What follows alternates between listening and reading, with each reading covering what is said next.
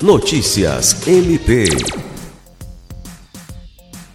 O Ministério Público do Estado do Acre, por meio da Promotoria de Justiça Cumulativa de Porto Acre, conseguiu perante o juiz da Vara Civil da comarca do município a concessão de uma liminar deferindo a guarda provisória de um adolescente ao seu genitor em caráter de antecipação de tutela, após ser internado por convulsão e confusões mentais. A ação de modificação de guarda com tutela provisória de urgência foi assinada pelo promotor de justiça titular Flávio Bussabi Della Libera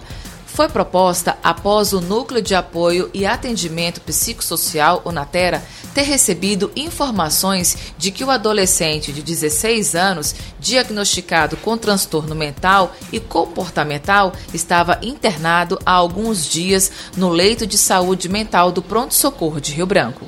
Na liminar, o juiz determinou que fosse oficiado com antecedência ao Centro de Atenção Psicossocial Álcool e Outras Drogas da capital, para que receba o adolescente e realize tratamento medicamentoso pelo tempo necessário até a sua estabilização e, posteriormente, encaminhando a comunidade terapeuta APADEC em Rio Branco para o devido acolhimento e tratamento, com acompanhamento da equipe multidisciplinar do CREAS do município de Porto Acre. Alice Regina para a Agência de Notícias do Ministério Público do Estado do Acre.